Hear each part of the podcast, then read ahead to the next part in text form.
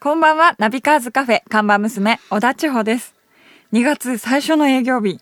あっという間に1ヶ月経っちゃったな節分も近いから豆まきの用意と、あと恵方巻きを作らないと。千穂ちゃんお疲れ様。お疲れ様です。早いな、もう2月になったな。あっという間ですね。ね1月何 した何してましたっ け寒がってました。寒がってた。寒いね。そうですね。寒いね。いや、2月といえばね、節分でしょ、うん、バレンタインデーでしょ、うんうんうん、そしてね、まあ、学生さん的にはまあ受験シーズンそっか大変な時期ですねうちね実はね、あの私事で恐縮なんだけどね、はい、娘が中学受験なんですよ。ということはまあまあ今6年生なんですけど、はい、もう大変というかねまあ親がどうしようもないんだけど教えてあげてるんですかいや勉強全然もう小学校の分かんない難しくてこの前でもあの、 はい、東京のね湯島天神にあ、はいはい、あの合格祈願行ったんですよエマとか書いて、はい、ねでその後はその湯島の結構あの有名なとんかつ屋さんでとんかつ食べて帰りましたよね、えーうん、もうこれで勝つでしょうって いうところ で、ね、演技を担いでいや老舗のとんかつ屋さんでね伊勢っていうところすごいね美味しかったもうね衣がすっごい薄くて肉がもうね、はい、お箸で切れるとんかつってね油っぽくないんですね全然全然全然もうその合格祈願そっちの上でも完全にその日はとんかつ食べたっていう印象でね終わったけどねはい、えー、ということで今日のメニューいきましょうはい今日のメニューは新型マツダロードスターですはい来ましたね新型松田ロードスター、ね、はい、今日この2月1日にねこの話するのにちょっと意味があるというのは実は、えー、車好きの皆さん知ってると思いますけどねいわゆる、あのー、松田のオープン通したロードスターは、えー、1989年にデビューしてからね今年で26年目になるんですけど、はい、えー、4代目と、えー、進化して去年のね9月に、まあ、全世界的に発表されたんですよ。 はいで、えー、まだその時点では誰も乗ってなかったんだけども実はね先日、えー、僕とか何人かのジャーナリストは特別にちょっとそのプロトタイプに試乗させてもらえる機会があって、はい、ただそれをね1月の31日の午前2時までどこにも誰にも言っちゃいけないって言われた そんな決まってるんですね決まってるの。なんでかというとこれは世界的に同時に、その情報を発信していくんで、うん、その世界のジャーナリストの人たちが乗り終わっやっと発表していったのがその1月31日で、はい、まさにね今日の2月1日はこの新型ロードスターに乗った話をするのは多分ラジオで世界最速 じゃないかと思ってですね、はいはい、まあちょっと簡単にね概要を言うとちなみにまあ全長が3915ミリって4メーターにちょっと足りないぐらいなんですけども、今までの4代目の中で一番小さいボディでだ25年前よりももっと小さくなってる。で重さが1000キロ、まあ、1トン車で言うとかなり軽いで す。うんでエンジンはあの 1500cc4、はい、気筒でこれもね今までのロードスターの中で一番小さいかな、、うん、そうなんですね、うんで6速の、まあ、僕が乗ったのはマニュアルのトランスミッションまあねアメリカではオートマチックも出ると思うんだけど、うん、パワーは131馬力しかないんだけど今や、はい、これはもうすっごい乗ったら良かったですねえ羨ましい本当に気持ちいいなんかこう、うん、なんていうのかな思いのままに走れるっていう感じで、ドライバーシートに座ってもま、っすぐ座ってなんていうのかな足もよくちょっとペダルがちょっとね曲がってると、はいはい、オフセットされてるとかあるんだけどもう本当にストレートに足を操作できて、うん、左手をセンターコンソールに置くとそこにもうシフトノブがあって、はい、まあそその、ね、シフトノブのね感触もすっごいねカチカチって気持ちいいんですよ。であとは僕が一番、あの感激したのはね音がいい。今までとは違うんですか最近の車って結構すごい音が静かになってるんだけど、うん、このロードスターに関して言えばあえていい音を聞かせるっていうことで、チューニングされてて、うん、低回転域ではちょっとねこう軽くこもったみたいなウォーウォーって感じでね、うん、ま、回してパーバードに貼るとふわーんってこうね突き抜ける感じで,、はい、で後でお話聞いたんだけど、はい、やっぱりその音をいい音を出すためにいろいろチューニングしてるんだって、うん、やっぱこだわりがある、ね、こだわりがある、うん、だから松田ではそういう感研究感覚の研究って言ってるんだけど、うん、このロードスターを開発するにあたってそのパワーとかねトルクとかそういうコーナリング性能とかじゃなくて、乗った人がどう気持ちいいかっていうそういう性能をすごい追求したっていう。うん結局ね普段乗ってそのそんなにもちろん今時ぶっ飛ばせるわけじゃないし、はい、街中をね50キロとか60キロで走ってどんだけ気持ちがいいかっていうことだから、まあ、そういう意味では非常にねいい車に仕上がってるんで、うん、えー、こちらはですね実はナビカーズの雑誌は21月26日発売だったんでこの記事が出せなかったんだけどデジタル版は、はい、あえてこのロードスターの記事を載せるために31日にリリースに変更してですねおーデジタルなるほど版にはこの、えーのマツダロードスターの市場記事が載ってるわけですね僕と川口学さんが書いてますので、はいぜひね、えー、マツダロードスターの最速の試乗機は、えーナビカーズデジタル版チェックしていただきたいと思います、ね、えーロードスターの情報ねまたこれも入ってきたら番組でもお伝えしたいと思いますので楽しみにしてくださいということでね、えーナビカーズカフェオープンします今日の1曲目なんですけど、はいこのロードスターにちょっとちなんではいこのロードスターのデビューがさっきまで1989年今から26年前になるのかなそうですね26年前ですね、志保ちゃんがまだ生まれてない頃か な。そうですね、そうう際ん。どい嘘つくなよ。ところ、うんうんえー、1989年まあぼぼ僕はもう大人でしたけど、はいその1989年のじゃあヒット曲から、ナンバーワンヒットソングはいこの年一番売れたね CD はこれでした「プリンセスプリンセスのダイヤモンド」自動車雑誌ナビカーズがお届けする「ナビカーズカフェ」カフェオーナーことナビカーズ編集長川西圭介と看板娘小田地方のナビゲートでお届けしていますオーナーお客さんがいらっしゃいましたこんばんはいらっしゃいませこんばんは。DJ のドラゴンです。こんにちは。はい ドラゴンさどうんもはい。ええ、このナビカーズカフェの番組の前から。そうなんです。前から来ちゃい ました。すいません。前の時間からちょっとですね、お邪魔しようかと思ってお待でちしすておね。りもまうした気になって て。番組終わってね、続けてですからねなんかこうええまあ、うちも女性ナビゲーター、あのね、一緒にな、はいあの話してるパーソナリティがいるんですけども、はいやっぱりね、どんな、千穂ちゃん、どんな人なのかなと思いながらね、やっぱこんな可愛い。い子なのかなとか、そういろいろね。ラジオはね、ほら、顔が見えないん見で、えませんからねちょっと実際どうなのかなと思ったら、やっぱり、お綺麗な看板 娘で、もういやいやいやね。それは気遣っていただかなもきゃうもう本ちょ当っとに。ね。えええもうということでこのね FM 富士のリスナーの方にはねもうはいあの説明不要おなじみかと思いますけどいねやいやいやいやいやえー本日ナビカーズカフェは DJ ドラゴンさんにね、えーゲスよトろにしくお願いしま来ていただきました。お願いしますえーということでね、はいもうドラゴンさんといえば、はいもうそのまあ DJ というのがねまあはいまあきっと昔からあると思うんですけども、はいもう草分けだと思うんですが、はいまあ年齢の話もあれなんですけど実は、ねそ、う僕とも同級生というか同じ同級生同学年なんですよねということで非常にシンパシーを感じておでりましても、ええまあこういう言い方したらあれですけど、すごい河西さんお若いじゃないですか。多いやい分や絶対年齢では言われないですよね。まあ立場的にまあ結構ね、やってる仕事もおね偉い立場なんで、そういういやいやいやいやまあきっとは言われると思うんですけどはい、でも普通にパッと見知らないで言われたはいはらい、まあ30代のお兄ちゃんでしょぐらい言われますよね。貫禄はないですね。でお互い多分そんなそうにですね僕もまあ割とそういう系でねそうもうドラゴンさんももうお互い若い褒め合いしてもあれですけ ども本当に。若ぶってますよねすいません若ぶってますよとろいうしくこお願といしますでナビカーはいズカフェちょっとえお飲み物のオーダーを忘れていましたもう。えーとじゃあ僕ええはいろいろこうあるんですけどじゃあこの官能的なコーヒーを じゃあいただいて官も能的官な能え的えなやっぱりこ官能的なコそーうヒでーすでねうちのよくぞ看板娘。やっぱ看板看板娘入れていただければ官能的だっ ていうど何を入れればいいんですちょかっと胸の谷までドリップスとかそういうやつだなまあそういうことですかねやはりえねえまあ大人になってくるとだんだんそういうところにそういうねところ萌えが来るといそううですね。どうしようもないですよ ね。もう今惹かれましたね、一瞬ね。すいませんでした。普通のコーヒーを。普普通のコーヒーでいいですかごく普通のコーヒはーをお願い普し通のコーまヒす。ーお持ちしますはい、ありがとうございます。ねえーということでですねはい DJ ドラゴンさん、あのまあ1988年から DJ 活動開始とはいあるんですけれども、はいそもそもねきっかけと言いますか、はいはいね我々まあその同級ですから、ええまああの頃まあバブル期っていうんですか時代的そにうちょうど言えばですねバブルで、まあ変な話あれですよねボワンレンボディコンとかがね、そういう言葉があって、まあ、まさになんかディスコがブームみたいうんそうですねな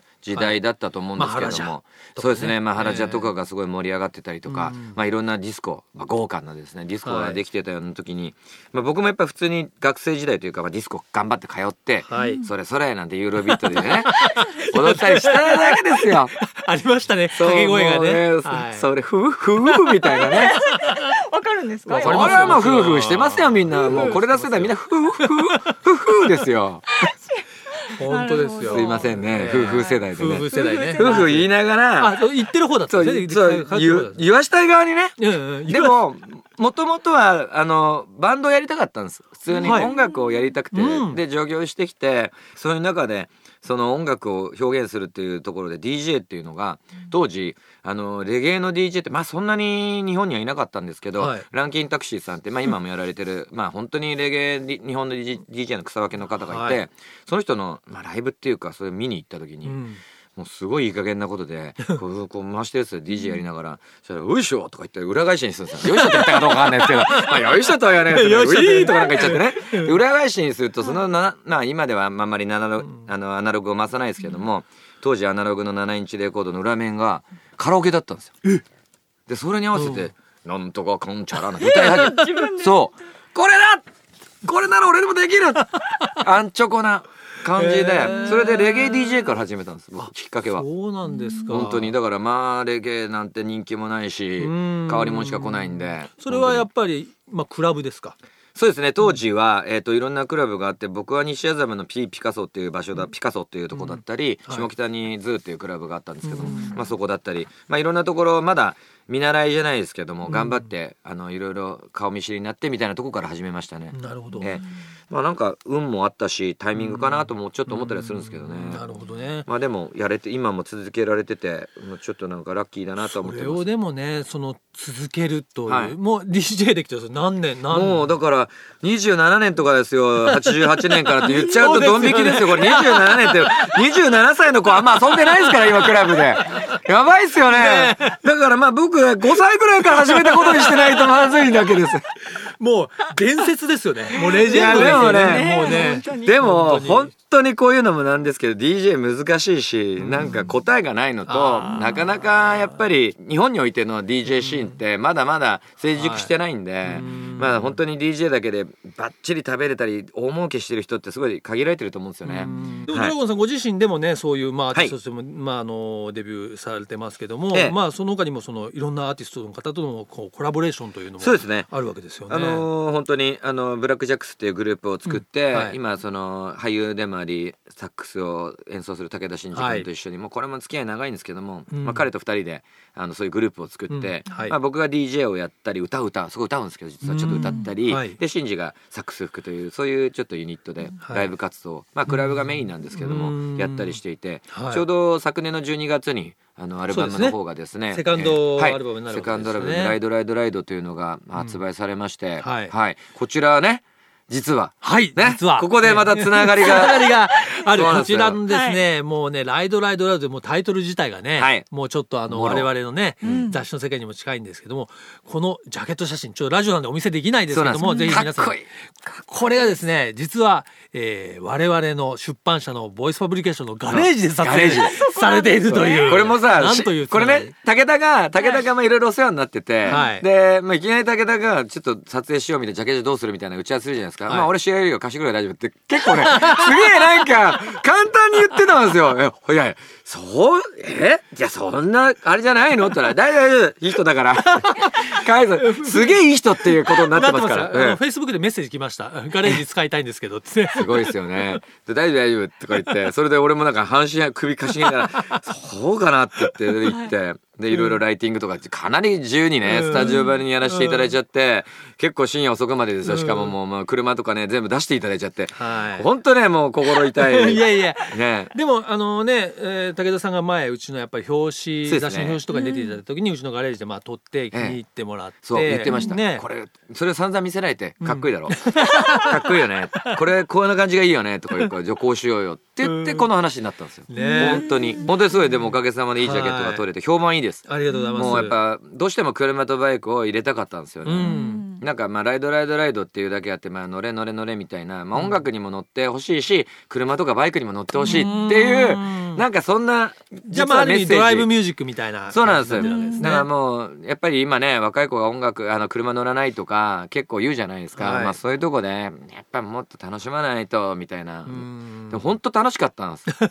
なんか、まあまあ僕ら世代やっぱ音楽好きな人多いじゃないですか、はいね、いろいろ海外の音楽がっちり入ってきてうん MTV とかねああいうので、はいみんなまあ MTV というよりはあれですか、えっと小僕はね林克也さんのベストヒット USA ですベストヒット USA 世代ですよね そうですそれを見てね育った感じなんで、あのデュまラあン・デュランの PV とかでもうかなりですね、ええもうあの性的にもですねドキドキしたりですねそう結マ構イケセクル・ジシャークなのソンがのスリラーとかまねあドキドキしましたねあれもねねえ、うんドキドキワクワクしましたよ、ええマイケル・ジャクソンのスリラーあれ長いんですよね実はね長いあれ10 10何分あるやつを、うん当時ニュース番組で流しましたかね、ノーカットではいおー夕方のなんと今日はマイケル・ジャクソンさんの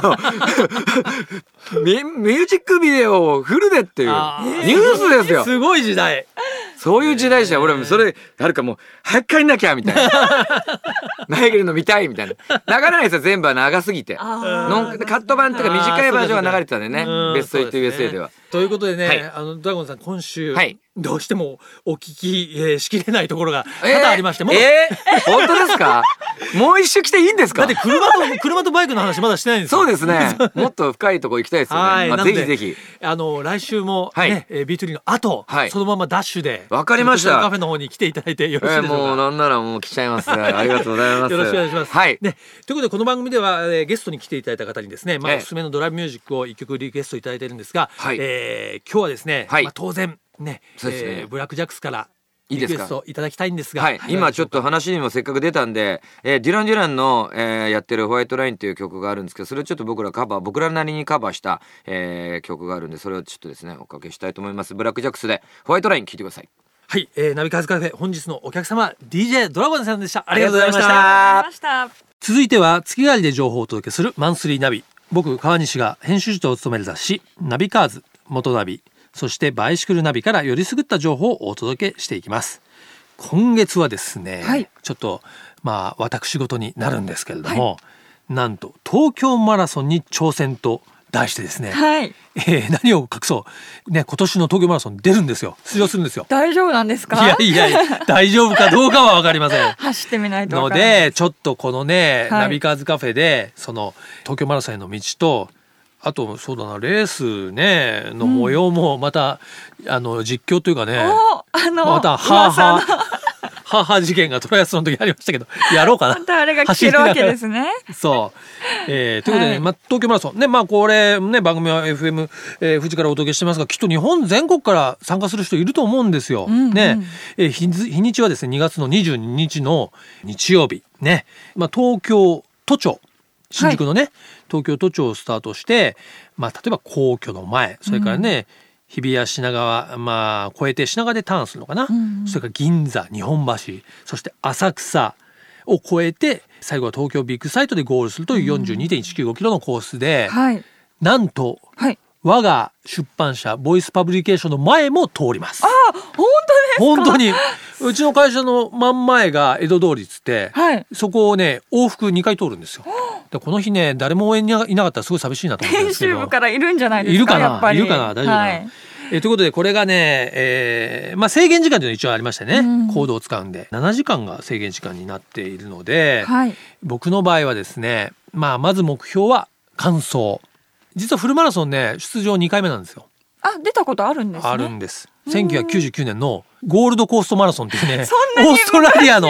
そうそれでも若いそう頃じゃないですかそうですよ15年前15年以上前かな、うんに1回出たことがあってですね、まあ、その時は若かったからは完走したんですかしました4時間30何分でねおー完走しましたけどもうそっからかなり経ってますから、はいまあ、今回目標としては5時間を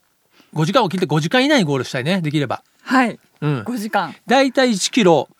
7分ぐらいでうん走れば5時間以内でゴールできるんですけども1キロ7分っていうのはそんなに速くないのジョギングペースなんだけど、うんただしそのままね走り続けないとダメだから、そうで途す中ねで歩いたり、はい休んだりするとまたペースが変わこっちゃのいます5時間以内に届かないので、まあ僕の場合、あのー今回ですね、このマラソンの、えースポンサーでもある BMW、その BMW さんからちょっとお誘いいただいて、うんうんえー走りませんかと言っていただいたんで、あまりですね、はいみっともない結果は残せないなと、 なるほど自分に自分でプレッシャーをかけていました背負ってるわけですねはい。僕はまだちなみにね、今ずっと去年からやってるけど、15キロしか走ってないのまだ、最長。倍の倍じゃないですか まあ本番は約約3倍ぐらいそうです走よんねなきゃいけないんでちょっと15キロ先は未体験ゾーンなんですけどもまだまだ時間がもうちょっとありますんで、えートレーニングを積んでですね、はいえーこの2月22日、ね、ぜひ完走したいと思いますので応援承 ります、うん応援メッセージうも、ん、長者もこう沿道で旗 とかね、振ってくれてもいいんで。はいはいえーそして1万人以上のボランティア160万人を超える監修、ね、皆さんが見てくださるというのできっと、ねえーこの放送を聞いて応援に来るという方もいらっしゃると信じております。ぜひぜひ2月22日東京マラソン、えー川西の応援をよろしくお願いいたします。ナビカーズカフェオーナーの川西圭介と看板娘小田地方でお送りしてきましたはいということでね、はい今日は DJ ドラゴンさんね、はいもうやっぱさすがですね本当ですね駆け抜けていった感じがあります 駆け抜けていったね駆け抜けて、はい来週もかけてきていただきそうたいですねですけどね番組はね、ドラゴンさんの番組と続きですから、もうこの1時間ね、えー来週も投資で、ね、はい聞いていただきたいと思います、よろしくお願いします。はい。それではカフェのアドレスをお伝えします。ナビカーズアットマーク fm 富士ドット jp navicars アットマーク fm 富士ドット jp までご意見ご感想お待ちしております。毎週日曜日夕方5時30分からオープンする車好きが集まるカフェナビカーズカフェまた来週です